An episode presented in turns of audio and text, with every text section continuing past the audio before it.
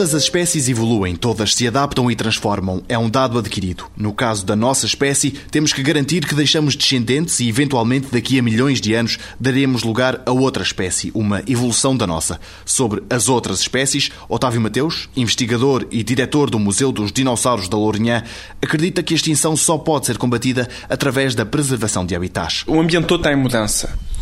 E há sempre espécies extinguirem-se. Com certeza haverá todos os dias uma espécie que se extingue, tal como há especiação, criação de novas espécies.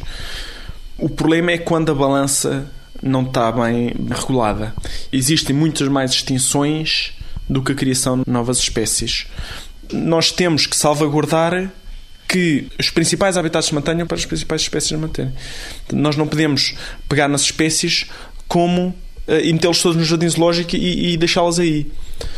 A grande questão na preservação das espécies é a conservação dos habitats. Eu acredito que nós não podemos evitar a nossa extinção, nossa Homo sapiens. A grande pergunta que nós temos que colocar é: deixaremos descendentes? Todas as espécies mudam. Se há algo constante na vida é a mudança. Todas as espécies gradualmente vão evoluindo e a nossa também. Haverá um momento em que a nossa morfologia, ou melhor, os nossos descendentes, é radicalmente diferente da nossa. Ou seja, estamos esperando uma espécie nova. E essa mudança é útil, não vamos deixar de a ter. Estamos a adaptar-nos.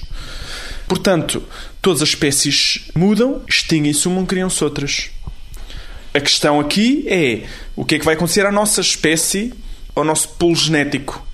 Vai alterar-se para uma nova espécie ou vamos causar a extinção da nossa própria espécie, ou, ou, algo vai causar a extinção da nossa própria espécie. Quanto a isso, pouco tenho a dizer, será futurologia. Se tivermos sorte, muitas vezes é apenas sorte, conseguiremos sobreviver durante uh, milhões de anos.